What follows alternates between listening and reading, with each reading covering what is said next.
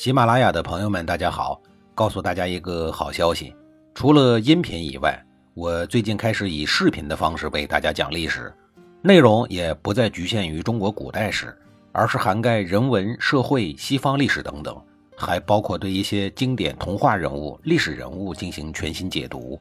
欢迎大家在微信视频号里搜索“志明侃历史”，同志的志，光明的明，调侃的侃，历史故事的历史，我在视频里等你。上一集里，我说到了赵国太后不关心齐国国君，反而关心齐国庄稼的事儿。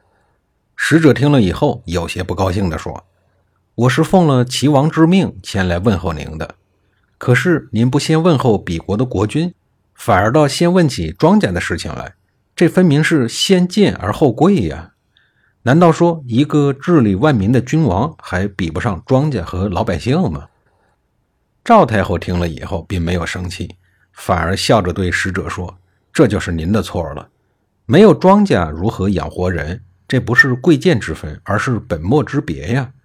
难道说要先舍根本，再去问那些个末节吗？这就是成语‘舍本逐末’的起源。”赵太后的这句话有理有据，令齐国使者非常的佩服，同时也为自己刚才无礼的态度感到了惭愧。随后，赵太后又缓缓地说道：“贵国有一个叫钟离子的人，一个叫夜莺的人，他们俩还好吧？我听说这两个人多才多艺，道德高尚，经常接济困苦的百姓，这等于是在帮助齐王抚养他的百姓。为什么一直不让他们成就功业呢？子仲这个人还在吧？我们都知道，他对上不向国君称臣，对下管不好自己的家。”横向又和同僚们交恶，这种把百姓引导成没用的人，为什么到今天还不杀了他？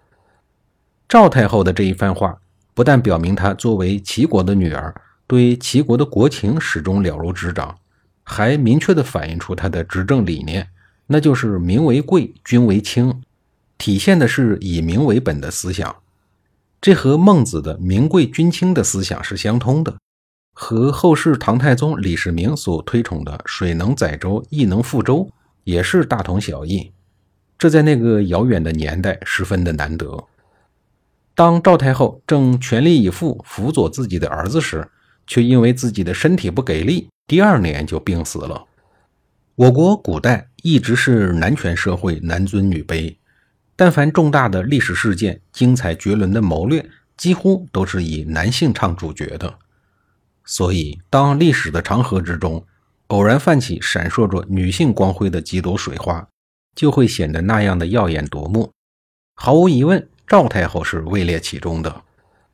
作为一名深明大义、以民为本、头脑清醒的女政治家，她的去世给赵国未来的前程蒙上了一层厚厚的阴影。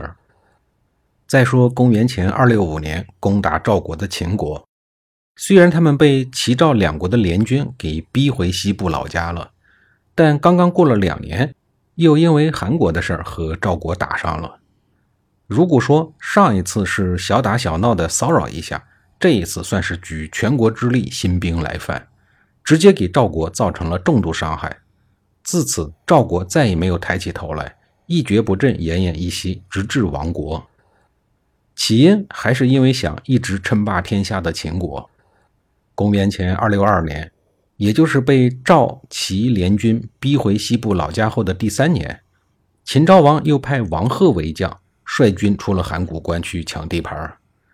这次攻打的是韩国，并占领了韩国地盘野王，就在今天的河南庆阳境内。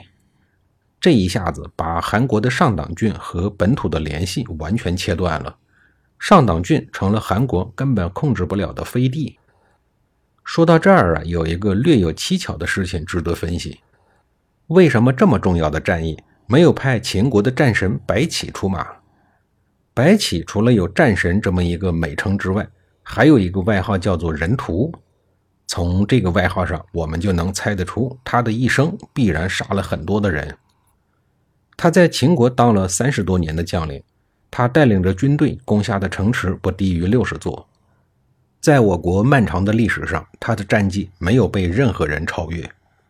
那么这一阶段的白起到底去了哪儿呢？后世没人知道。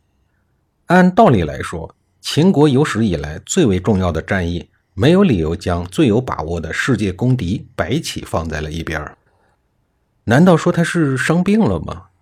但是以白起的资历和作战把握，秦昭王不会等不起他的，除非他病入膏肓。毕竟千军易得，一将难求啊。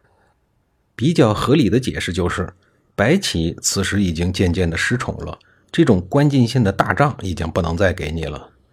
一，你不是从本国一路成长提拔起来的人，属于外来的空降高官。